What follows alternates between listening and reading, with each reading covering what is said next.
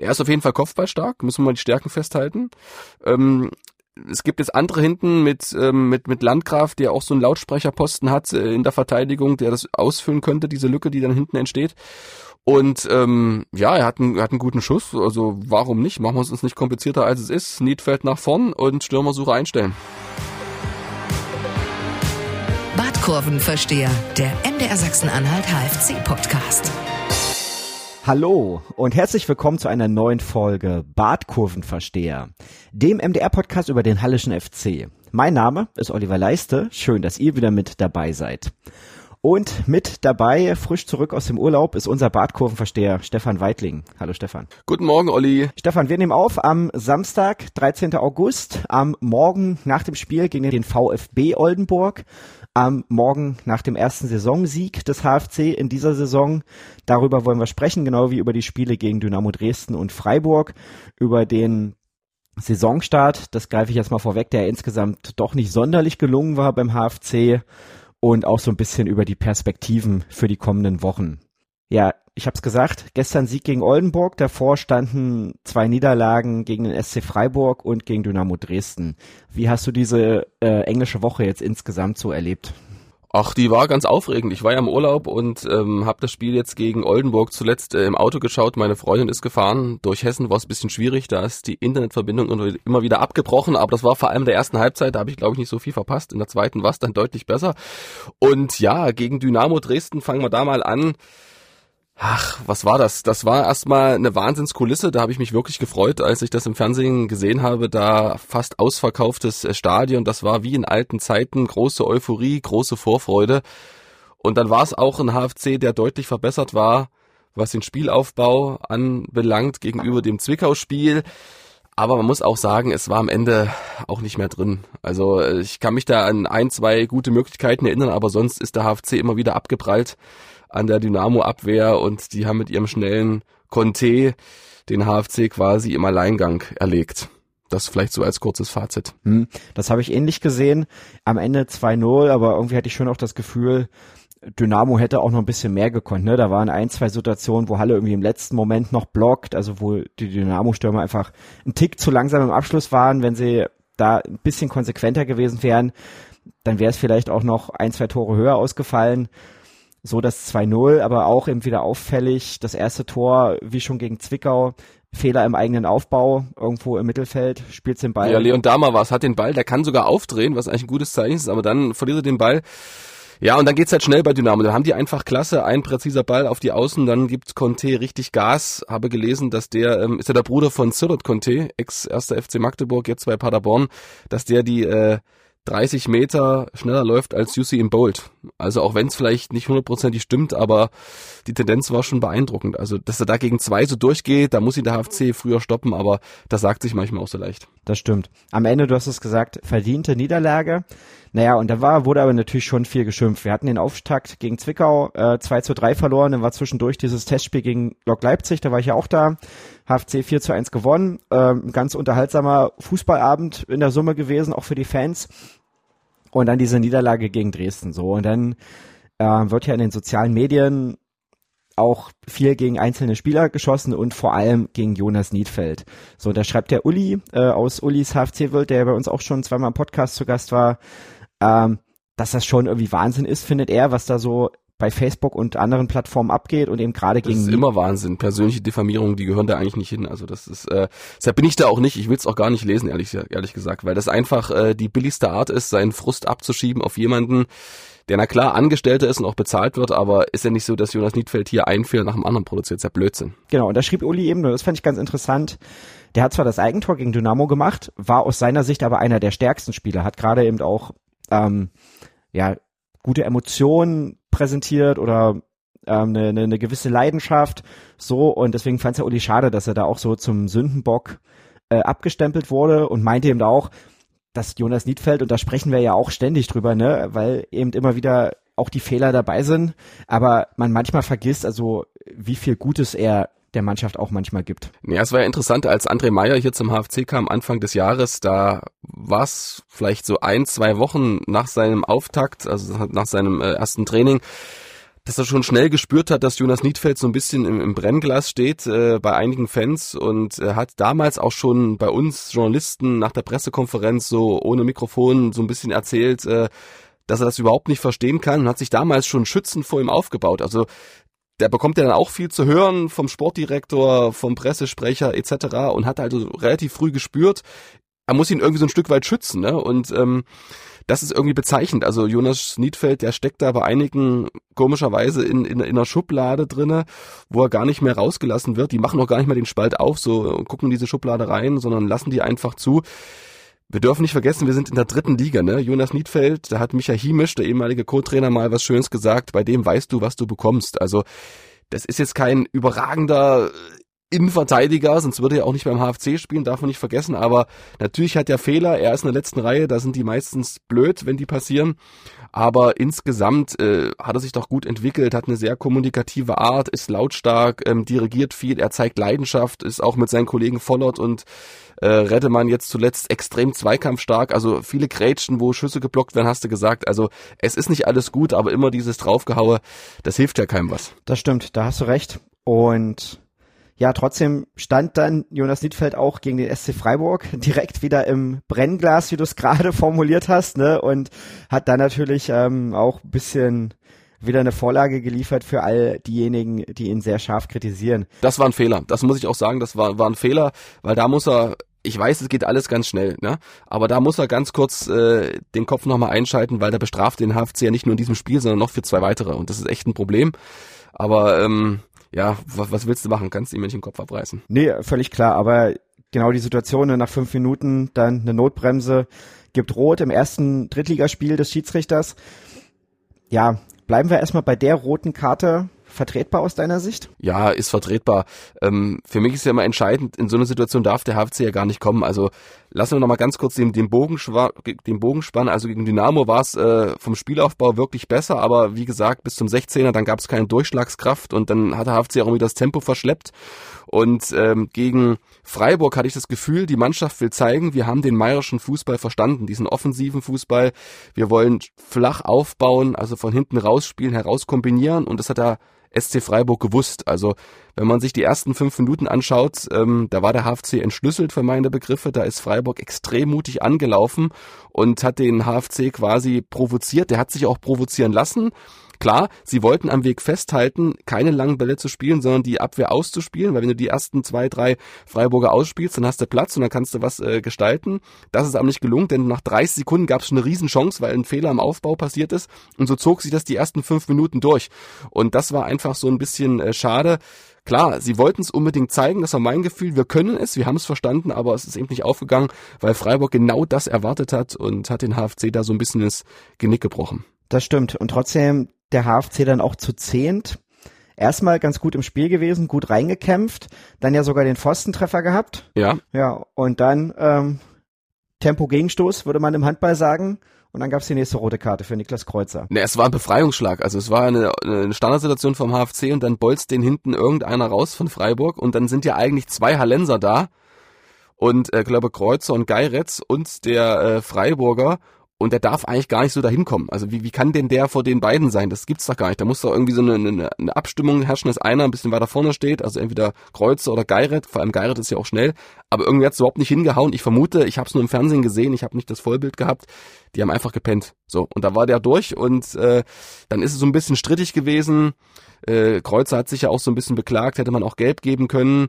Schiedsrichter, du hast es angesprochen, ähm, erstes Drittligaspiel ja, der äh, hat halt den Kontakt gesehen und dachte, Notbremse, klar, hätte Geiret noch so reinspringen können, aber Rot ist auch ein Stück weit vertretbar. Also hätte auch gelb sein können, aber Rot ist auch vertretbar für meine Begriffe. Weil es eben nicht klar ist, ob, äh, ob, ob Geiret es noch hingeschafft hätte. Ne? Also er genau, war in der Nähe, genau. aber es war ja jetzt auch schon wirklich nah am Strafraum. Das heißt, wenn der Stürmer nicht fällt, geht er noch drei Schritte und schießt. Ob es äh, Geiret in dem Moment noch hingeschafft hätte, ähm, werden wir jetzt nie erfahren, wird sich nicht auflösen lassen, aber kann man schon auch nachvollziehen, die Entscheidung des Schiedsrichters. Aber ist schon auch mutig, ne? Bei dem ersten Spiel in der dritten Liga dann gleich. Vor allem nach einer halben Stunde sozusagen, ja. ja. Ich dachte, was ist hier los? Also wirklich, ich dachte wirklich, was ist hier los? Aber ähm, ja, man darf sich halt auch nicht in solche Situationen, das waren halt zwei große Fehler, das muss man sagen. Da muss der FC auch noch lernen. André Meyer hat mal gesagt, Fehler dürfen nur einmal passieren oder sollten nur einmal passieren. Ja, da ist es eigentlich zweimal passiert, so ein bisschen, ne? dass man da hinten irgendwie völlig offen war und äh, so eine Situation hat, wo man sich entweder mit einer Not Notbremse behilft oder eben betet, dass äh, Felix Gebhardt eine Wahnsinnsparade zeigt. das stimmt. Ja, was ich dann noch auffällig fand, also klar, der HFC dann in zweimal in Unterzahl wirklich bravourös verteidigt über weite Strecken, das muss man sagen. Dann fällt irgendwie doch noch unglücklich das Tor, dann fällt direkt danach das zweite. Aber ganz ehrlich, das ist dann irgendwie auch zu erwarten, wenn du eine Stunde lang äh, mit zwei Mann weniger spielst, dass das dann irgendwann passiert. Ich fand die Stimmung wahnsinnig gut bei dem Spiel. Also die Freiburger Fans, die hatten da auch offenbar viel Lust, mal ihre zweite Mannschaft anzugucken und supporten, wenn sie eben nicht parallel zu den Profis spielen. Ja, und dann ist es, dann ist es ja schon spannend. Du hast ja gesagt, so ein bisschen wie beim Handball, ne? Der Ball zirkuliert so um den Strafraum. Halle hat wirklich alles äh, quasi im Zentrum verbarrikadiert, wie so ein, wie so ein Laster davor geparkt und äh, es war ja immer sozusagen jemand links oder rechts frei und die hatten unendlich viel Zeit zu flanken, auch unser alter Freund äh, Julian Guttau, aber da können wir nochmal drüber reden, dass da nicht viel los war. ja, immerhin, das, das eine Tor hat er vorbereitet, ne? Aber ja, aber es waren ja, du hast in der Vorbereitung geschrieben, da stimmt 1000 Flanken ins Nichts und es waren nicht nur 1000 Flanken, das waren auch 1000 äh, Minuten immer Zeit pro Flanke und Platz und und dann war es so schwach einfach, also ich war richtig enttäuscht von Freiburg. Na klar, die hatten Druck, die mussten natürlich gewinnen so ein Spiel, aber ganz ehrlich, bei dieser Zeit, also Niklas Kreuzer in guter Form, wenn der so viel Zeit hätte, der hätte Halle 8-0 gewonnen. Das wären geile Flanken geworden, aber da kam nichts an, wirklich. Aber Niklas Kreuzer ist momentan leider nicht in so guter Form, ne? Also das ist ja bis jetzt auch noch nicht so viel rausgekommen. Nee, deshalb sage ich in, in guter Form. Von, mhm. von, von seiner Qualität. Naja, mir, mir, mir, ich muss da was sagen, mir schwirrt da immer noch dieser Satz in den Ohren gegen Zwickau. Ähm, er hat sich gefühlt wie eine Schülermannschaft und ich glaube, ich habe jetzt nicht mit ihm gesprochen, war jetzt nicht da, aber muss ich mal machen, das hat ihn schon so ein bisschen, glaube ich, runtergezogen. Also man muss immer sehen, wo kommt der her, ne? Der kam damals äh, angelockt von äh, Ralf Minge mit großen Aussichten. Sicherlich werden sie nicht gesagt haben, du spielst gegen den Abstieg, sondern wir gucken mal, Rostock so, hm, Platz 6 und vielleicht geht ja irgendwas und dann findet er sich im Abstiegskampf wieder. Der ist auch noch im besten Fußballalter, der muss seinen Marktwert betrachten und das soll jetzt nicht negativ klingen, aber der wird natürlich auch so ein bisschen runtergezogen. Ne? Wenn die mannschaftliche Leistung nicht stimmt und keine Erfolge kommen, dann leidet natürlich auch ähm, Niklas Kreuzer und ja, der braucht durch Erfolgserlebnisse wie die ganze Mannschaft und dann wird's vielleicht wieder besser, weil ich habe echt auch ein bisschen Sorge, Transfermarkt ist nur offen, dass der irgendwann mal sagt, mir reicht's ja. Ja, das würde ich jetzt im Moment glaube ich das nicht, aber ich, ich verstehe, wie du zu der Idee kommst. Naja, ich sag mal, andere Vereine haben vielleicht Verletzungssorgen, brauchen dann doch mal schnell einen rechten Verteidiger. Es geht, geht ganz schnell im Fußball. Ja, da hast du auch recht. Naja, aber lass uns mal kurz über Julian Guttau schreiben. Ne? Das bisschen wie, wie in dem Lied, tausendmal berührt, tausendmal ist nichts passiert, aber der eine Pass, der war. ja, da hat, da hat Zoom gemacht. ähm, was in dem Spiel dann nicht so sonderlich viel zum Tragen kam, was aber gegen Dynamo eine Neuerung war, bedingt durch die Verletzung von Louis Samson, dass Sören Reddemann auf der 6 gespielt hat. Das hatte sich ein bisschen angedeutet, weil das wurde auch gegen Lok Leipzig im Testspiel schon so probiert. Ähm, ja, hast du da ein bisschen drauf geachtet? Ist er dir da auf der 6 irgendwie positiv oder negativ aufgefallen? Naja, ich fand, also er hat alle Eigenschaften mitgebracht, äh, die man braucht auf dieser Position. Also er ist gerannt, er hat geköpft, er hat gekämpft, also er war auch gut in den Zweikämpfen.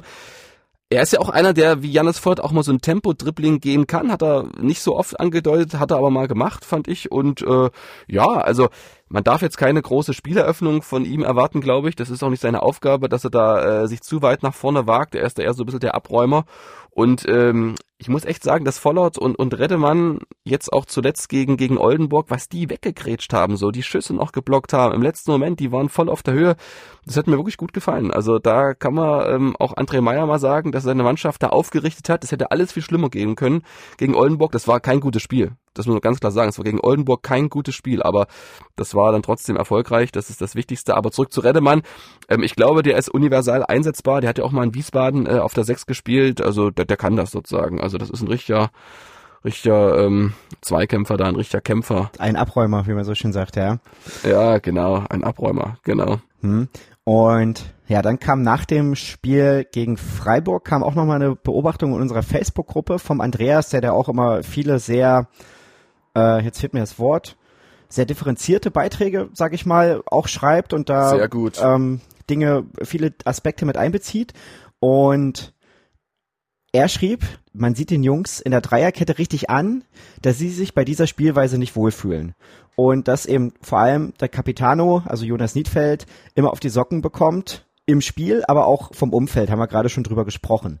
Und wo er dann meinte, vielleicht sollte der HFC lieber mit einer Viererkette spielen. Das haben sie jetzt gegen Oldenburg gemacht. Ich würde aber, bevor wir darüber sprechen, wie sie es gemacht haben, ähm, erstmal sprechen wollen, welche Vorteile hatte eine Dreierkette beim HFC aus deiner Sicht und welche Vorteile hat vielleicht eine Viererkette? Lass uns ganz kurz, bevor wir das machen, also wir müssen ja mal schauen. Also sie haben zweimal quasi Dreierkette gespielt, das war gegen Dynamo und gegen Zwickau. Gegen Freiburg wurde dann umgestellt auf zwei Viererketten. Ne? Ähm, das ging ja gar nicht anders, beziehungsweise, was waren es am Ende dann? Vier? Ja doch, zwei Viererketten. Zwei, vier, sind acht plus Torwart sind neun. Genau. Also ähm, deshalb mit der Dreierkette, ich weiß gar nicht. Gegen Dresden fand ich jetzt nicht, ähm, dass der HFC sich da jetzt so unwohl gefühlt hat. Äh, Zumal bei schnellen Tempo-Gegenstößen ja, und da sind wir auch beim, beim Vor- und bei den Nachteilen bei der Dreierkette. Also ich finde, ähm, André Meyer ist ja ein Freund eigentlich von der Dreierkette. Du hast ja sozusagen dann eigentlich drei Defensivspezialisten. Ähm, die sozusagen im Zentrum sind. Du machst das Zentrum dichter, also die Mitte, die machst du einfach dichter und äh, du brauchst einen, eigentlich nicht unbedingt einen Mittelfeldspieler wie Tunay Dennis, der sich dann immer nach hinten fallen lässt und das Spiel mit aufbaut, sondern der bleibt im Mittelfeld, kann Lücken reißen, der kann als Anspielstation dienen, der kann im Innenverteidiger, in dem Fall äh, Niedfeld, entgegengehen, kann so ein bisschen Wandspieler sein. Das klappt eigentlich gar nicht so schlecht sozusagen. Das Problem ist beim HFC, dass sie dann einfach die Bälle zu schnell im Mittelfeld verlieren. Ähm, das ist das große Problem. Also wenn du den Ball nicht im Mittelfeld hältst, beziehungsweise so, so im, im letzten Drittel, dann rückt auch keiner nach und dann äh, schaffst du auch keine großen Überzahlsituationen, dann kommst du auch nicht so in richtige Torabschlüsse. Also zurück zur Dreierkette. Vorteil, ganz klar, du hast quasi ein dichtes Zentrum, du hast äh, ähm, immer quasi ein Mann, Mann mehr, aber du kannst ja auch so eine Dreierkette dynamisch spielen, macht der HFC ja auch mal. Da lässt sich also in Sechser, also meistens ist es Tunay Dennis, und manchmal war es auch Louis Samson, lässt sich so nach hinten fallen zwischen beiden Innenverteidiger oder daneben. Dann ist es quasi so eine dynamische Dreikette, eigentlich eine Viererkette. Und ähm, das äh, hat natürlich dann Vorteile einfach im Spielaufbau. Wenn du vor allem angelaufen wirst, dann kannst du halt schön äh, variieren, aber da müssen halt die Pässe ankommen. Und deshalb ist es eigentlich scheißegal, ob du Dreier- oder Viererkette spielst. Wenn die Zweikämpfe nicht gewonnen werden, wenn die Pässe nicht sauber gespielt werden, wenn die Überzeugung fehlt, dann ist es eigentlich völlig Humputz, was du spielst. okay. Sehe ich nicht ganz so, aber mein Gedanke zur Dreierkette war, ich meine, manchmal hast du so äh, Trainer, die sagen, ja, ja, Dreierkette und wir wollen offensiv spielen und bla bla bla, aber eigentlich ist es eine Fünferkette, weil die in erster Linie erstmal dicht machen wollen. Defensiv ist es eine Fünferkette, ja, genau. genau. So, ähm, beim HFC ist das eben schon, ich nenne es mal eine ehrliche Dreierkette, weil die, die Außenverteidiger dann einfach auch sehr hochschieben, das ist ja auch genau die Idee. Also in dem Fall ist die Dreierkette tatsächlich ein Element, um offensiv zu spielen. Dadurch kommst du aber, du hast es gerade beschrieben, defensiv über, immer wieder in die Bredouille, weil du dann auch auf den Außen teilweise nicht hinterherkommst und ich habe jetzt nicht alle Tore noch genau vor Augen, aber die meisten waren doch über Außen die jetzt ja, guck mal, pa, genau, nehmen wir das 1-0 gegen Dresden, ganz kurz, lass mich da reingrätschen sozusagen. Das Problem bei der Dreikette ist ja, wenn du einen langen Diagonalball spielst, dann ist die Breite des Spielfelds eigentlich gar nicht so richtig abgedeckt, ne, als mit einer Viererkette. Da hast du halt vier Leute hinten stehen und bei einer Dreikette nur drei. Und deshalb hat der Conte auf der rechten Seite bei seinem 1-0 sehr, sehr viel Platz. Und, ähm, und das ist halt auch fehleranfälliger, so eine Dreierkette. Ich glaube, die ist auch viel schwieriger zu spielen. Deshalb hat er auch gegen ähm, Oldenburg eine Viererkette gemacht, weil das für Fünger wahrscheinlich leichter ist als eine Dreierkette. Weil wenn einer sozusagen bei einer Dreierkette ähm, nicht richtig aufpasst, sage ich mal, zu spät rausschiebt, dann ist ja die gesamte Abwehrordnung ruiniert. Ja, und nicht mal, wenn, wenn einer zu spät rausschiebt, sondern eben auch, wenn die beiden Außenverteidiger entweder zu spät zurückkommen oder vielleicht auch einfach nicht mehr hinterherkommen, weil es dann zu... Das auch, richtig. Äh, mhm zu spät, weil sie zu spät umschalten oder weil einfach, ja, weil sie, weil sie so hoch stehen, dann verlierst du eben irgendwo den Ball. Du hast es gesagt, da ist der HFC irgendwo auch ein bisschen anfällig im Mittelfeld. So, und dann hast du eigentlich im Kopf, willst vorne irgendwie dich zeigen, um eine Angriffsaktion zu unterstützen. Und dann, ja, äh, verlierst du den Ball und dann kommst du eben nicht mehr hinterher. Und dann ist die Seite offen. So, und dann ist es natürlich für die drei dann relativ schwierig, äh, sich da so zu positionieren, dass sie das verteidigen können. Und Genau. das, glaube ich, war dann Mhm. auch das Problem, was ja äh, zu der roten Karte von Niedfeld geführt hat. Das war's auf jeden So. Fall. Hm? Ähm, Florian Schnorrenberg hat immer mit einer Viererkette spielen lassen. Ich glaube, der, der Vorteil, das klang jetzt schon ein bisschen raus, ist, dass du mehr defensive äh, Stabilität hast. Siehst du noch andere Vorteile dabei? Ich habe ja gesagt, ich glaube, eine Viererkette lässt sich immer, hat auch Florian Schnurrenberg gesagt, leichter einstudieren als eine Dreierkette, weil du einfach du brauchst bei einer Dreikette taktisch wirklich sehr gute Spieler, die das früh antizipieren, die genau wissen, wie sie laufen müssen. Also das ist auf jeden Fall ein Vorteil. Und ähm, du kannst einfach auch geordneter angreifen. Das hat immer diese Viererkette, nicht diese Pendelbewegung sozusagen, ne? wie bei einer, bei einer Dreierkette. Und ähm, und äh, ich glaube, habe ich das schon gesagt, genau, das ist einfach gerade so bei langen Bällen sozusagen ist es einfach, du deckst halt die, die Breite des Spielfelds so ein bisschen, bisschen besser ab, ne? Und hast aber auch einen Nachteil dann im Zentrum meistens nur zwei klare Innenverteidiger und dann die Außen, die Flügelspieler. Und es hat man dann gesehen gegen, gegen Oldenburg, äh, dass Seymour, Seymour Fünger ähm, der ein ganz wichtiges Tor gemacht hat, der sich wahnsinnig gefreut hat, auch verdient, wirklich wahnsinnige Probleme hatte in der ersten Halbzeit mit diesem, wie hieß denn der, ähm, Brandt. Brandt oder so, ne? Brandt, ja, ja. genau. Ja. Der da extrem schnell war, Fünger oft zu weit weg, hat sich überspielen lassen. Ähm, da hast du dann schon gemerkt sozusagen, ähm, dass er da seine Probleme hatte, aber es war sein erstes Spiel und ich fand's, wir müssen kurz wegkommen, aber wir sind gleich wieder da bei der Kette, extrem gut von André Meyer, dass ihn auf dem Spielfeld äh, gelassen hat. Andere hätten vielleicht rausgenommen, hätten äh, da mal nach hinten gezogen, was weiß ich, irgendwelche anderen Experimente gemacht und am Ende hat sich dieses Vertrauen ein Stück weit ausgezahlt und hat das Tor gemacht. Definitiv, ja. Genau, aber wir waren eben bei der bei der Frage, ähm, was was kann das auch spielerisch bedeuten? Ne? Ich meine, und dann hast du ja im Prinzip das Gegenteil von dem, was du eben beschrieben hast, ähm, mit den mit den Außen und so weiter. Und dann hast du oft eben, dass sich dann ein Sechser zurückfallen lässt, da den Spielaufbau mitmacht und dass dann die die Außenverteidiger da auch ein bisschen hochschieben können. Und aber was ist jetzt dein Gefühl? Was passt denn besser zum HFC mit den Spielern, die momentan da sind? Naja, also André Meyer hat ausgegeben, er möchte offensiven Fußballspiel mit Ballbesitz, das ist die Art. Danach wurden auch die Spieler eingekauft. Da vertraue ich einfach mal auf die Weitsicht von Ralf Minge und äh, von, dürfen wir auch nicht vergessen, ähm, wie heißt da unser Scout, äh, Timo Röttger und eben äh, André Meyer, die sich das alles anschauen. Also sie haben diese Maxime ausgegeben, da müssen sie jetzt auch dran festhalten. Und deshalb geht's eigentlich nur äh, mit Dreierkette gegen die Löwen, glaube ich. Das ist eine Sondersituation. Aufgrund der zwei wichtigen gesperrten Spieler, Kreuzer und Niedfeld, wird's wieder eine Viererkette werden. Werden sie nicht mit Dreierkette spielen. Aber gegen Meppen, glaube ich, wenn äh, Niedfeld zurückkommt, wird's eine Dreierkette werden, weil sie müssen es ja versuchen. Also äh, du kannst dir jetzt, sage ich mal, nicht nach vier, fünf, sechs Spielen alles umwerfen. Was ist denn das für eine Glaubwürdigkeit vor der Mannschaft, wenn du als Trainer kommst im, im Januar und sagst, ich möchte Ballbesitz, äh, offensiv spielen, ähm, viele Torabschlüsse. Es hat alles noch nicht so richtig geklappt, aber trotzdem, das ist das Vorhaben und das kann man korrigieren, wenn es irgendwie überhaupt nicht läuft. Aber ich glaube, bin mutig, die Dreierkette passt zum HFC und das wollen ja auch das wollen ja auch alle so ein bisschen sehen. Die Erwartungen sind ja trotzdem noch da, dass es irgendwie eine Saison wird, wo es Aha-Erlebnisse gibt, auch wenn es gerade überhaupt nicht danach aussieht. Überhaupt nicht, aber ähm, trotzdem ist das ja dieser Aufbruch, der auch, den hat auch Ralf äh, Jens Rauschenbach äh, verkündet nach äh, dem Spiel gegen die Queens Park Rangers und so. Also das, das, das soll die neue DNA des HFC werden. Deshalb haben sie André Meyer geholt und deshalb wird es die Dreierkette immer werden. Wenn es jetzt nicht irgendwelche Rotsperren gibt oder so. Okay, bin ich gespannt, weil ich finde, es ist natürlich dann auch ein Zeichen von Stärke zu sagen, okay, vielleicht funktioniert das, was wir uns erstmal ausgedacht haben, doch nicht und wir korrigieren es ein bisschen und spielen es dann ein bisschen anders und dafür aber erfolgreicher. Und ich nehme die Stimmung im Umfeld gerade auch so wahr. Klar, der Wunsch nach Erfolg, nach spektakulärem Fußball, der ist immer noch da. Aber vor allem ist jetzt nach diesem Saisonstart äh, vier Spiele, drei Niederlagen, ähm, ist einfach auch die die Sorge schon wieder sehr groß. Ne? Und Die die Fans haben natürlich auch ein bisschen die Nase voll, ständig nur Abstiegssorgen zu haben.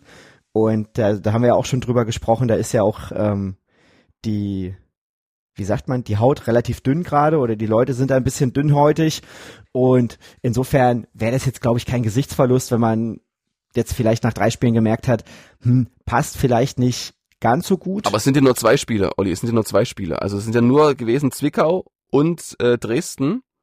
Und gegen Dresden haben sie nur bei den Kontern schlecht ausgesehen, ja. Und gegen Zwickau war es auch so, gegen, gegen Zwickau, Entschuldigung, dass ich reingrätsche, aber gegen Zwickau, wenn du dir überlegst, welchen Platz Göbel hätte, wäre vielleicht mit einer Viererkette auch anders geworden im Prinzip. Der war ja immer außen völlig frei bei seinen Hereingaben. ja, genau, aber, aber das war ja, kann man ja auch durchaus so sehen, dass das äh, ein Problem der Dreierkette war, dass er so viel Platz Genau, hatte. genau, genau. So, Mhm. und das meine ich aber, dann hat es zweimal nicht funktioniert und gegen Freiburg behaupte ich jetzt mal, äh, hätte es mit der Viererkette die rote Karte vielleicht auch nicht gegeben. Aber das weiß man jetzt natürlich Ja, nicht. hätte, hätte sein können, ja. So, und deswegen kann man schon sagen, es hat auch dreimal nicht funktioniert. Ähm, und jetzt gegen Oldenburg hat's ganz gut funktioniert. Ähm, Seymour Fünger hast du schon angesprochen, der in der ersten Halbzeit große Probleme hatte. Aber da weiß man jetzt natürlich auch nicht, äh, welche Qualität äh, der VfB Oldenburg hat. Ne? Die sind Aufsteiger, die hatten bis jetzt, wenn ich es richtig gesehen habe, auch noch nicht gewonnen. Ein Punkt. Insofern kann es auch sein, dass die einfach jetzt nicht der Maßstab in der dritten Liga sind. Und das ja, ist also deshalb. wir mal ehrlich, ich meine, die, die spielen mit Kebabachi dreimal Startelf. Ähm, der hat hier überhaupt keine Rolle gespielt und der hat bestimmt auch keine Wunderwandlung äh, vollzogen in den letzten äh, Monaten. Das sagt schon ein bisschen was über die Qualität. Ich will den VfB Oldenburg jetzt nicht schlecht reden, aber ähm, da haben sie wirklich Glück gehabt. Also äh, ich sag mal so ein so ein Kaliber wie Dresden offensiv mit äh, Conte oder Park auf den Außen, da hätte es aber nicht so gut ausgesehen für Herrn Fünger. Hm, absolut. Genau, und deswegen auch die Frage, ja, wenn man jetzt übers Spiel guckt, ähm, bisschen was hast du ja verpasst, hast du gesagt, ähm, weil das Internet auf der Autobahn in Hessen ein bisschen wackelig war. Ich kann jetzt aber erzählen, so sonderlich viele Torchancen gab es jetzt auch nicht. Das war jetzt auch schon das Problem, was wir in den anderen Spielen ein bisschen ausgemacht hat. Also Freiburg können wir da jetzt mal ein bisschen rausklammern mit ein oder zweimal in Unterzahl. Aber gegen Zwickau, 78. Minute, glaube ich, der erste Torabschluss. Gegen Dresden gab es relativ früh ein, aber danach kam auch nicht mehr viel. Jetzt gegen Oldenburg waren es insgesamt auch wieder sehr wenig klare Torchancen. Dafür, dass wir Geiret, Geiret hatte eine richtig gute, so glaube ich, nach 15 Minuten war das schönes Zusammenspiel mit Zimmerschied. Da haben sie einmal einen Ball gut erobert, dann war er weg, dann haben sie nochmal erobert und dann war das, glaube ich, sehr gut gespielt, aber Winkel war spitz und. Ja, aber was sagt denn das jetzt, wenn man, wenn wir auch permanent drüber reden, dass der HFC ja eigentlich offensiven Fußball spielen will und der beinhaltet mich für mich nun mal auch viele Torchancen. Torchancen, ja. Ja, und wir das jetzt so gar nicht sehen. Also was sagt denn das dann aus? Ja, dass sie das Ziel momentan absolut verfehlt haben. Also es ist noch nicht das, was angekündigt worden ist, was auch die Erwartungen sind, dass es eben immer so dieses Rauen durchs Stadion gibt, dass es eine Offensivwelle nach dem anderen läuft. Das, das gibt's momentan nicht, das muss man knallhart sagen. Also wenn wir das jetzt zusammenzählen, die letzten ähm, vier Spieler, ist es vielleicht positiv gerechnet, abzügliche Tore, fünf gute Torchancen, oder? Bin ich da jetzt irgendwie falsch? Nee, so in die Richtung kommt schon hin, ja. So in die, in, in die, in die Richtung. Ja, und ähm, das äh, zeigt, dass es äh, noch einige Baustellen gibt äh, beim HFC, dass da Technik da ist, hat ja auch Zimmerschied angedeutet ähm, und auch Geiret, die haben die Technik, ne? Aber auch bei Geiret, der hat wirklich viel Betrieb gemacht, der ist auffällig gewesen gegen Oldenburg. Aber es war manchmal so, dass du denkst, Mensch, spiel doch jetzt. Und da fehlt auch noch so ein bisschen ja, diese, diese gedankliche Wachheit, jetzt im richtigen Moment abzuziehen und nicht immer noch einen Haken zu machen und irgendwie so ein bisschen verspielt zu sein. Es fehlt einfach so diese, diese Gradlinigkeit. Wumms, es muss einen geben, da sind wir ja beim Thema Stürmer, der wird ja auch händeringend gesucht, der da vorne auch mal einen Ball hält, wo ein langer Ball auch mal ähnlich wie bei Kutschko oder bei Scheffler von Dynamo Dresden auch mal gestoppt werden kann, verteilt werden kann, der wuchtig ist. Sebastian Müller, der reibt sich vorne auf, aber der läuft auch immer so ein bisschen geduckt sozusagen, also die nehme ich vorne gar nicht so als Größe wahr und deshalb kommen auch wenig Flanken von außen, sehr selten, dass man irgendwie auf der Außenbahn hinterlaufen wird und dann kommt mal eine schöne Flanke rein, das passiert ja eigentlich fast gar nicht. Hm, das stimmt. Welchen Wert hat denn der Sieg dann gerade vor diesem Hintergrund? Sehr wichtig, also brauchen wir nicht drüber reden, hat man ja gesehen beim Torjubel beim 1-0 von André Meyer und auch diese Freude bei Seymour Fünger, ähm, sieht man auch nochmal im Sport im Osten Bericht äh, von, von Alex Küpper. Ich habe mir den schon mal angeschaut. So, gut. Wo war er stehen geblieben? Wie lebenswichtig der Sieg war, welchen Wert er hat. Na, riesig. Also das war ja, diese Erleichterung war ja zu spüren. Also ich will mir gar nicht ausmalen, wenn das in die Hose gegangen wäre. Der Druck jetzt auch vom 1860-Spiel, wo man weiß, man spielt beim Tabellenführer, dann ohne zwei extrem wichtige, erfahrene Leistungsträger. Das war wirklich überlebenswichtig, dieser Sieg. Und der war nicht schön, aber er war am Ende verdient und dass sie dann auf einmal so ein bisschen befreit spielen können, hätte das 2 zu 0 gezeigt. Ähm, voller, einfach ein langer Ball, Dama gewinnt das Laufduell, Einhaken, Flanke, schönes Einlaufverhalten von äh, Zimmerschied, der macht sogar die Augen zu, hat er gesagt, und köpft das Ding rein. Also das geht auch, da waren natürlich schon Lücken da bei Oldenburg, ne, weil die natürlich dann äh, auf den Ausgleich ein bisschen gedrängt haben. Aber deshalb, äh, ohne den Sieg, da wäre hier, da wären die Alarmserien an, aber richtig laut. Mhm, definitiv. Ähm, eine schöne Geschichte fand ich noch beim Spiel gegen Freiburg hat der Kollege von Magenta Sport unseren Podcast mit André Meyer aufgegriffen. Und hat nämlich gesagt, André Meyer hat vor der Saison gesagt, äh, dieses Team hat keine Grenzen und da hatte das ich. Das war das Zitat, ne? Genau. Das hatte ich, hatte ich André ja im Podcast schon gesagt, dass ihm diese Aussage vielleicht nochmal um die Ohren fliegen könnte. Also er hat es ja dann auch gut eingeordnet und gut erklärt, wie er es meint, eben bezogen auf die Entwicklungsmöglichkeiten der Mannschaft, aber trotzdem steht dieser Satz ja irgendwie so da. Und jetzt wurde er eben aufgegriffen dann auch von den Kollegen von Magenta Sport. Deswegen vielleicht nochmal so ganz kurz zusammengefasst. Welche Grenzen hatten der HFC bis jetzt aufgezeigt bekommen in dieser Saison? Na, einige, müssen wir ehrlich sein. Also es fehlt an Durchschlagskraft, äh, zu wenig Torchancen, zu wenig Torabschlüsse.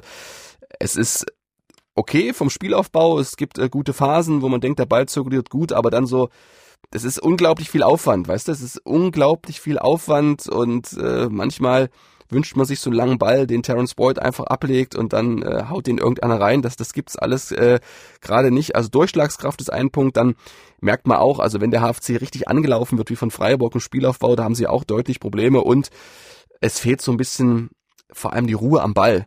Das ist natürlich jetzt eine andere Situation gewesen gegen Oldenburg, da war man extrem unter Druck, aber trotzdem, es fehlt auch jemand so im Mittelfeld mit Erfahrung, der ähm, auch mal so ein, so, ein, so ein Spiel lenkt und auch mal die Geschwindigkeit variiert und wo du weißt, den kannst du immer anspielen, der halt, der hält den Ball auch so ein bisschen, weil das fehlt für, für mich so ein bisschen, dieses Ball halten, die Ruhe zu haben, den zirkulieren zu lassen, da mal schnell zu werden, andere Spieler rücken nach, das, das ist alles noch ausbaufähig beim HFC.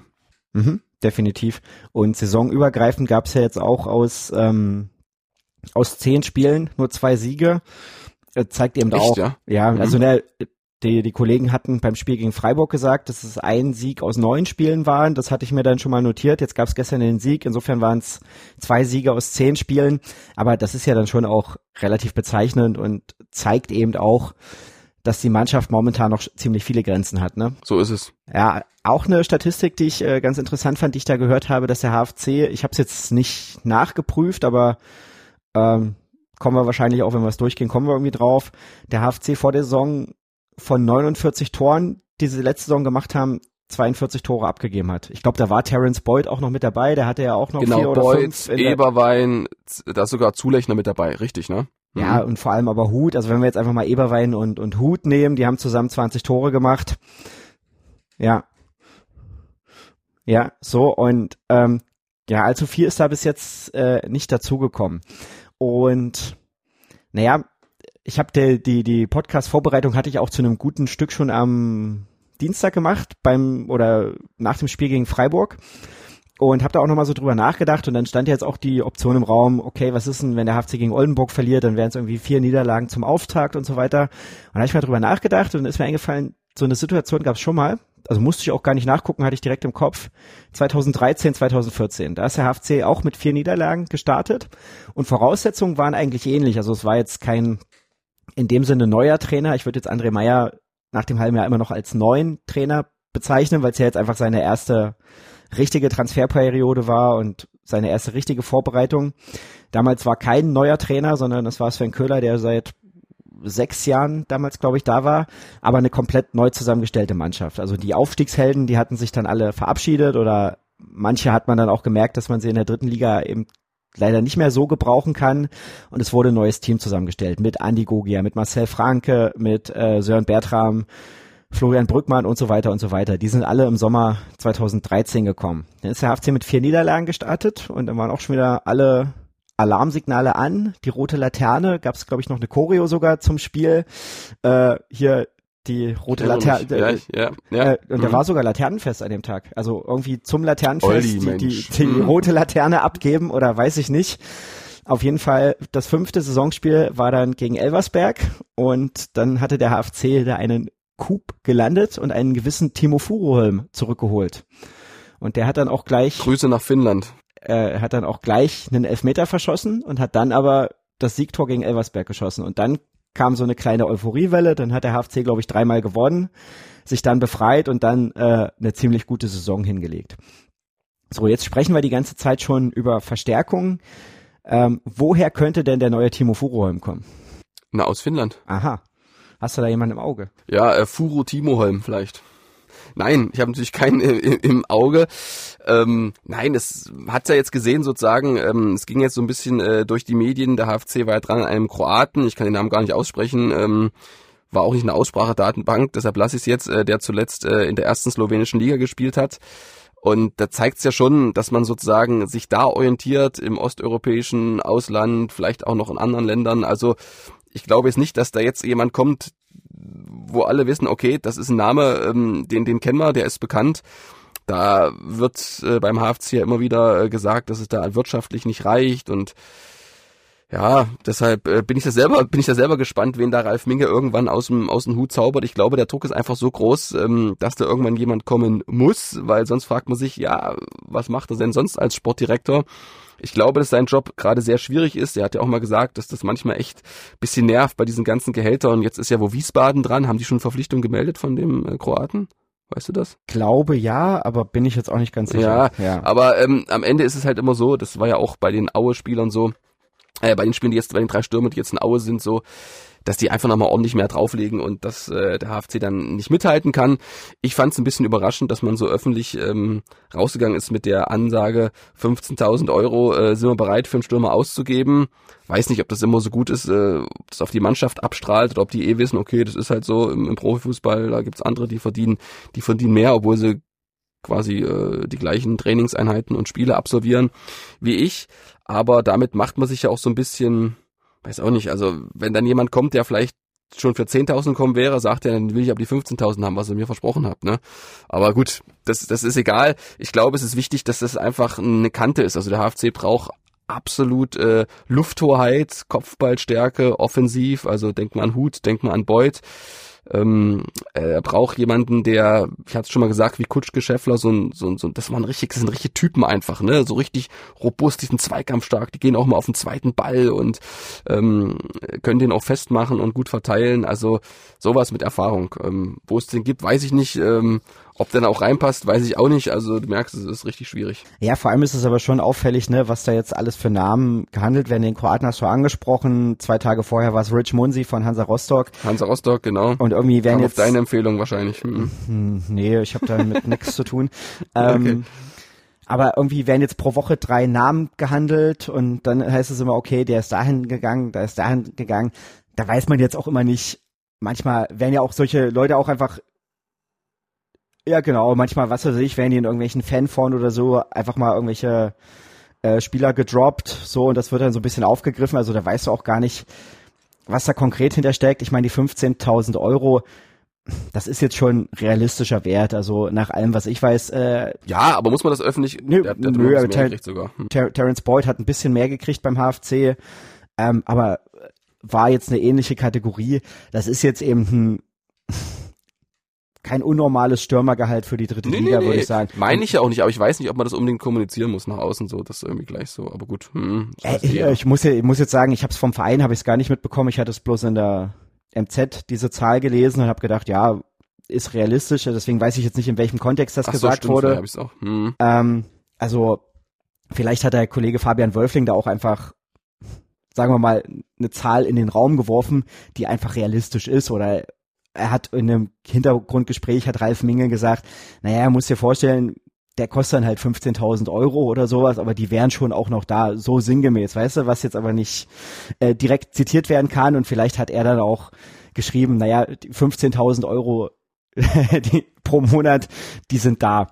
Und aber nochmal, das ist jetzt, glaube ich, das ist ein normaler Wert, deswegen wird man schon in die Richtung gucken und die Spieler wissen dann schon auch, die dafür in Frage kommen, dass sie das verdienen können. Aber klar, ich finde deine Idee ganz charmant, dass dann einer sagt, der auch für 10 gekommen wäre äh, dann nehme ich die 15, aber bis jetzt ist ja weder für 15 noch für 10 einer gekommen, weißt du? Also insofern. Ja, ja, das Problem ist ja auch, also man, man hat jetzt irgendwie nicht mehr so viel Strahlkraft, ne? Also man steht da unten im Tabellenkeller, jetzt durch den Sieg ist natürlich ein bisschen raus, aber die Frage ist, wer, wer soll denn das sein? Also wenn es ein Top-Stürmer ist für die dritte Liga, hat den schon irgendein anderer Verein? Also du musst irgendjemanden entdecken. Wie war's denn? Äh, Furuholm wurde entdeckt. Beuth wurde entdeckt, da passte alles zusammen, der wollte zurück nach Deutschland, da musst du jetzt quasi da sein und äh, da glaube ich auch, musst, du, musst aber auch, muss aber auch sagen, also Furuholm hat ja vorher schon das halbe Jahr in Halle gespielt, der war ja ausgeliehen von Fortuna Düsseldorf, ist dann erstmal zurückgegangen nach Düsseldorf, da gab's auch das legendäre Foto stimmt, mit, ja, seinem, mit stimmt, seinem Staubsauger dachte, in, ja. in, in, der mhm. Wohnung in Halle. So, der kam dann zurück, weil er dann sich bei Fortuna Düsseldorf nicht durchsetzen konnte. Und das ist jetzt stimmt, eigentlich so. Mhm. Ähm, die Hoffnung, die ich ein bisschen habe, ich meine, wir haben das jetzt gesehen bei Eintracht Frankfurt, Philipp Kostic sich jetzt auch noch verabschiedet, äh, direkt am Tag vorm äh, Supercup-Finale. Super League, hm, oh, Supercup. Hm. Und so, und die Bundesliga hat ja jetzt erst einmal gespielt. Das heißt, die sind jetzt erst drin und dann hast du eben immer Ende August nochmal diese Bewegung. Das ist für den HFC ein bisschen blöd, weil er einfach schon drei Wochen vorher angefangen hat mit der Liga. Aber so, dann spielst du zwei, dreimal Bundesliga, okay, dann merken zwei, drei Spieler, reicht vielleicht nicht oder ich werde nicht so viel spielen, schauen sich mal nochmal um, gehen entweder also du, nach England. Ganz kurz, du gehst eher auf Laie, du gehst eher auf Laie, du denkst, dass der HFC sich Nee, nee, pass auf, es ist einfach so dieser, dieser Prozess, okay, die Bundesligaspieler, die nicht spielen, sagen dann, okay, ich gehe vielleicht ins Ausland oder ich gehe in die zweite Liga. Dadurch rutschen in der zweiten Liga wieder noch ein paar Spieler aus dem Kader, die dann sagen, bevor ich jetzt hier nicht spiele bei keine Ahnung, ich sage jetzt mal Arminia Bielefeld oder Heidenheim, ähm, dann gucke ich lieber in der dritten Liga. So und dann wird für den HFC vielleicht eben auch nochmal was frei, aber das ist einfach natürlich nervig, weil sowas dann echt am 30. August auch noch passieren kann. Ja, das stimmt, das stimmt. Oder Jens Rauschenbach bringt äh, einen Stürmer aus dem Urlaub mit, kann auch sein. Euch ihm zu. Diese Urlaubsgeschichten vom Präsidenten, das ist auch so ein roter Faden, oder? Unter Florian Schnorrenberg haben sie, haben sie immer gewonnen, so. wenn Rauschenbach im Urlaub war. Ähm, Terence Boyd hat er ja auch irgendwie persönlich vom Flughafen abgeholt und jetzt ist er wieder irgendwo unterwegs und soll äh, einen Stürmer bringen. Also Jens Rauschenbach, ich weiß ja, dass Sie den Podcast auch regelmäßig hören. Schöne Grüße in den Urlaub und wir sind gespannt, wen Sie da so äh, entdecken und mit nach Halle bringen. Und ja, ich habe noch eine, eine andere Idee. Ähm, du hast, ne, du hast ja, hast ja vorhin auch gesagt, dass es eben im, im Mittelfeld vielleicht jemanden bräuchte, der da ein bisschen robuster ist. Louis Samson hast du eigentlich, der ist jetzt aber auch schon wieder angeschlagen, war letzte Saison oft verletzt, deswegen weiß ich nicht, ob man den wirklich so voll zählen kann. Ähm, oder das weiß der HFC vielleicht selber nicht so ganz genau. Jetzt, vielleicht ist es jetzt nur, nur muskuläre Probleme, aber wie gesagt, einfach mit der Vorgeschichte aus der letzten Saison sehe ich da so ein kleines Fragezeichen. Und das, du hast gesagt, okay, braucht es jemanden robusten, spielstarken, der das auch noch ein bisschen organisiert.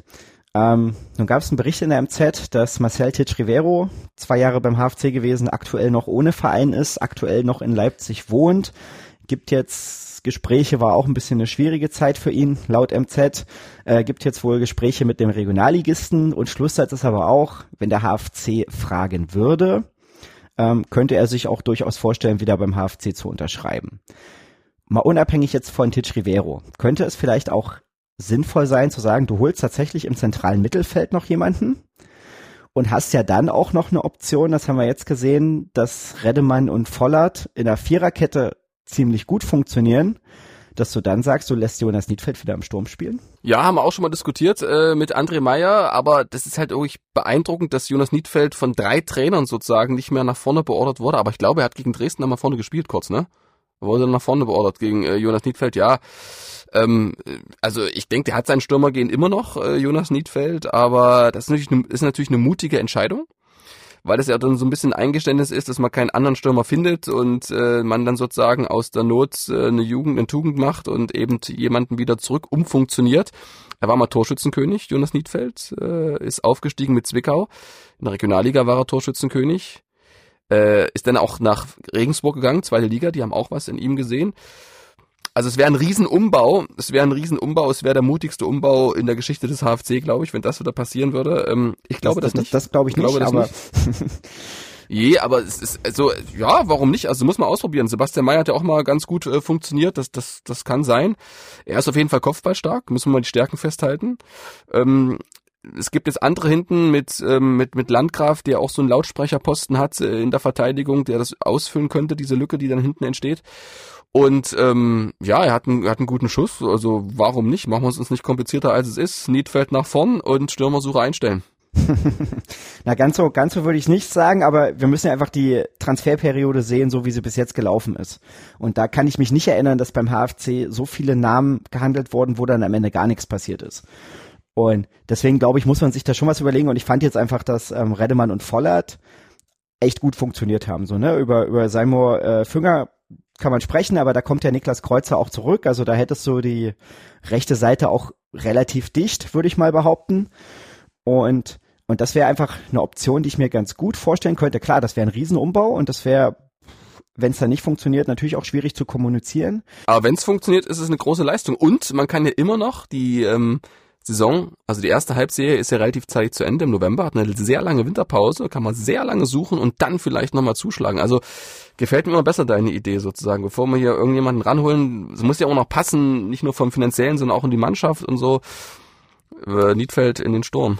Genau, und dafür vielleicht tatsächlich noch jemanden in der Zentrale verpflichten. Titch Rivero, wir greifen zurück auf die alten Eisen. Der wird auch günstiger jetzt wahrscheinlich, wenn er nochmal ankommt. Ähm ja, ob es ob, ob's jetzt Titch sein muss, weiß ich nicht, aber da findet man ja vielleicht noch ein bisschen leichter jemanden als eben im Sturmzentrum, weil jeder Verein sucht natürlich irgendwie Mittelstürmer, ja, der 15 Knipser. Tore macht. Mhm. Genau. Richtig, so, ja, ja. Und, und ich glaube glaub, Titch Rivero, nicht kurz, mhm. ich glaube auch nicht, dass nee. Niedfeld jetzt unbedingt der Spieler wäre, der vielleicht 15 Tore macht. Aber du hast es eben angesprochen, der ist kopfballstark, der könnte so als Wandspieler fungieren, da seine Mitspieler auch ganz gut einbeziehen, könnte natürlich auch den jungen Spielern vorne mit seiner Erfahrung vielleicht einfach noch ein bisschen mehr Halt geben, als er das von hinten kann, weil der Abstand da einfach sehr groß ist. Insofern ist es eine Variante, die ich mir zumindest vorstellen könnte. Und die kann man ja dann probieren gegen Meppen. Das ist ja noch äh, 27. August, glaube ich, oder 26. August spielen sie. Ja, also ähm, wie gesagt, du hast mich so ein bisschen äh, überzeugt. Äh, ich bin aber auch nicht sozusagen, ich glaube schon, dass ähm, Ralf Minge noch irgendwelche Kandidaten hat, wo sie es erstmal klären wird oder so, die so ein bisschen auf einer Schattenliste stehen, weil sie selber noch äh, gerne bei einem Zweitligisten spielen wollen. Oder vielleicht gibt's doch irgendwo im Ausland jemanden, keine Ahnung, äh, den man auch sozusagen ein bisschen auf dem Schirm hat, wo man dann denkt, Sprachbarriere ist auch immer so ein Problem.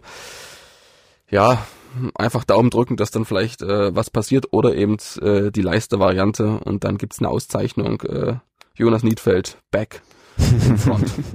Das wäre wär schon sehr unterhaltsam, dieser Versuch. Aber schauen wir mal, was dann passiert. Und tja, zu Titch wolltest du noch irgendwas sagen? Ähm, ja, ne, ich hatte ich bin ein bisschen erstaunt, ne? Also, ähm, dass äh, bis auf Löhmanns Röben von den äh, altgedienten Anführungsstrichen, ich glaube auch Julian Derstroff hat noch nichts, ne? Habe ich zumindest nichts gehört, ja. Janik Sternberg, ja. glaube ich auch noch vereinslos. Ja. Dann äh, Marcel Titsch Rivero, also sind ja eigentlich wirklich drei gestanden. Da frage ich mich immer, ich muss wirklich mal mit äh, Herrn Rauschenbach wieder reden. Ähm, eigentlich hat der HFC doch auch wirklich ähm, Spiele abgegeben, die da nicht schlecht verdient haben. Also in Derstroff, Titsch Rivero, als der kam, ähm, wen habe ich noch gesagt? Äh, Janik Sternberg, der kam damals, der hat in der Bundesliga gespielt, sozusagen, kam aus Kaiserslautern. Das sind doch ähm, Spieler, die doch bestimmt mehr verdienen als jetzt die Neuverpflichtungen sozusagen. Da muss doch noch ein bisschen mehr Geld da sein, oder? In der Theorie ja. Da ist eben immer die große Frage. Äh, Jens Rauschenbach hatte ja auch bei uns gesagt, dass sich der Etat in eine ähnliche Richtung entwickeln soll, wie er vor Corona war. Und eigentlich war ja die große Hoffnung bei vielen Vereinen, dass sich die Spielergehälter auch ein bisschen reduzieren durch Corona. Aber das war ja jetzt auch schon zu Gegenteil ist eingetroffen. Genau, das war jetzt auch schon zu hören in den letzten Wochen und Monaten, dass die Spieler zumindestens die Guten tendenziell eher doch wieder mehr verdienen, als man das eigentlich erwartet hätte. Und dann ist natürlich, wenn der HFC jetzt den, den gleichen Etat hat wie vor Corona, also ich weiß es jetzt nicht ganz genau, aber sollte ja in die Richtung gehen, dann ist ja dieser Etat einfach weniger wert. Hast recht weil sozusagen die Spieler teurer geworden sind. Man sieht es ja auch Elias Huth, ich meine, der ist nach Aue gegangen, weil er da wirklich deutlich mehr verdient als beim HFC, muss man einfach sagen. Aber muss man natürlich auch sagen, Aue, genau, Aue wieder jahrelang in der zweiten Bundesliga gespielt, da hast du eben auch gerade im ersten Drittliga-Jahr nochmal andere Möglichkeiten, als sie eben der HFC hat, ne? So ist es. Ja, ist schon alles sehr spannend, sehr, kom äh, sehr komplex. Nächste Woche geht's zu den Löwen, die sind mit, mit drei Siegen gestartet. Äh, wird der HFC mit einer Viererkette dort was holen, Stefan? Viererkette, glaube ich. Du weißt, dass ich immer sehr positiv bin. Natürlich, wenn man jetzt die Parameter ansieht, haben sie eigentlich keine Chance, aber vielleicht ist das ihre Chance, weil alle sagen, Mensch, mit ohne Niedfeld, ohne Kreuzer, bei Löwen, die drei Spiele äh, gewonnen haben, 4-0 gegen Meppen, 4-3 in Dresden gewonnen, auch gut gespielt. Und dann haben sie, glaube ich, noch einmal 1 zu 0 gewonnen. Das ist eine Übermacht ähm, momentan in der dritten Liga. Aber wer weiß, ich ähm, drücke dem HFC natürlich die Daumen und denke, dass sie da was holen werden. Sagen wir es mal so, die Vernunft sagt, eigentlich geht's nicht. Eigentlich verlieren sie das Ding 3-0, aber ähm, der Bauch sagt, sie gewinnt 2-1. Ja, wäre ja auch ganz schön, weil man jahrelang, also die Löwen waren schon immer ein bisschen besser, aber so ein bisschen hat man sich ja doch auf Augenhöhe gesehen und sich dann da irgendwie 1 zu 6 eine abgeholt. Ähm, aber auch unter André Meyer, glaube ich, gewonnen äh, in der Rückrunde, ne? Das war doch so, hat doch Eberwein getroffen. Ja, stimmt. Genau das habe ich jetzt, habe ich, habe ich, Habe ich, habe ich jetzt nicht mehr parat, aber der Sieg, das stimmt. Und insofern, das wäre natürlich dann auch ein starkes Signal an den Stürmer, der noch kommen soll, oder an den Mittelfeldspieler, der noch kommen soll, zu zeigen, hey, hier, äh, wir putzen die Löwen im Grünwalder Stadion und du kannst Teil dieser geilen Mannschaft sein. Aber es ist natürlich wirklich viel, viel äh, Wunschträumerei, muss man sagen. Aber äh, mit dem defensiven Mittelfeldspieler muss man auch dazu sagen, hat der HFC immer wieder betont. Also erste Wahl Sturm, zweite Wahl DM, also defensiver Mittelfeldspieler, da ist auf jeden Fall noch ein bisschen Geld da. Ähm, war ja ursprünglich mal für Löhmanns Röben vorgesehen, aber der hat sich dann einfach eher entschieden und ist dann ähm, nach Zwickau gegangen. Verstehe ich auch, der wollte auch nicht ewig warten. Ähm, und ja, aber Truma trotzdem, also ich habe es ja gegen Oldenburg gesagt, dass da die Viererkette schon äh, anfällig war, vor allem auf die über die äh, linke Oldenburger Seite und äh, die haben so viel Qualität die Löwen, aber trotzdem muss es erstmal gespielt werden. Der HFC ist Außenseiter, ist so ein bisschen wie im Pokal einfach, weißt du? Der HFC reist quasi als Underdog ähm, auswärts äh, zum großen Favoriten und wer weiß. Zum großen Favoriten Einheit Wernigerode. Oh. Vielleicht mal an umgekehrten Rollen. Das wäre nicht schlecht. Mhm. Das stimmt. Naja, wir werden das natürlich begleiten. Gut, Stefan, dann bin ich am Ende angekommen. Hast du noch irgendwas, worüber wir reden sollten? Nee, ich äh, freue mich, ich weiß mal zum äh, die Woche mal wieder mal zum Training schauen und so, bin dann wieder ein bisschen dran am HFC mit ein paar Leuten sprechen und ähm, dann hören wir uns einfach beim nächsten Mal wieder. Genau, nach dem Spiel gegen 60 München werden wir dann sicherlich besprechen, wie es da gelaufen ist. Gut, dann wollen wir heute zum Ende kommen. Falls ihr es noch nicht getan habt, liebe Zuhörerinnen und Zuhörer, die meisten, ich weiß das, haben das schon, aber trotzdem wieder der Hinweis, ihr könnt uns abonnieren bei Apple, bei Spotify, im Podcatcher eurer Wahl. Fast überall sind wir zu finden, genau wie auf unserer Homepage mdr.de im Bereich Sport. Es gibt auch eine Facebook-Gruppe zu diesem Podcast. Die heißt genau wie dieser Podcast Bartkurvenversteher, kommt da sehr gerne rein. Ähm, stellt uns Fragen an unsere Gäste und ihr seht ja auch an der heutigen Folge oder habt es gehört, dass da eure Bemerkungen durchaus auch Eingang in diesem Podcast finden und dass wir das mit aufgreifen, um da auch nochmal zu, drüber zu diskutieren, um auch in der Gruppe mit euch zu diskutieren. Deswegen kommt gerne in die Gruppe. Und ja, dann euch ganz vielen Dank fürs Zuhören und Stefan, dir ganz vielen Dank für deine Ausführung. Gerne, Olli. Bis dann. Bis bald. Ciao. Ciao. Badkurvenversteher, der MDR Sachsen-Anhalt HFC Podcast.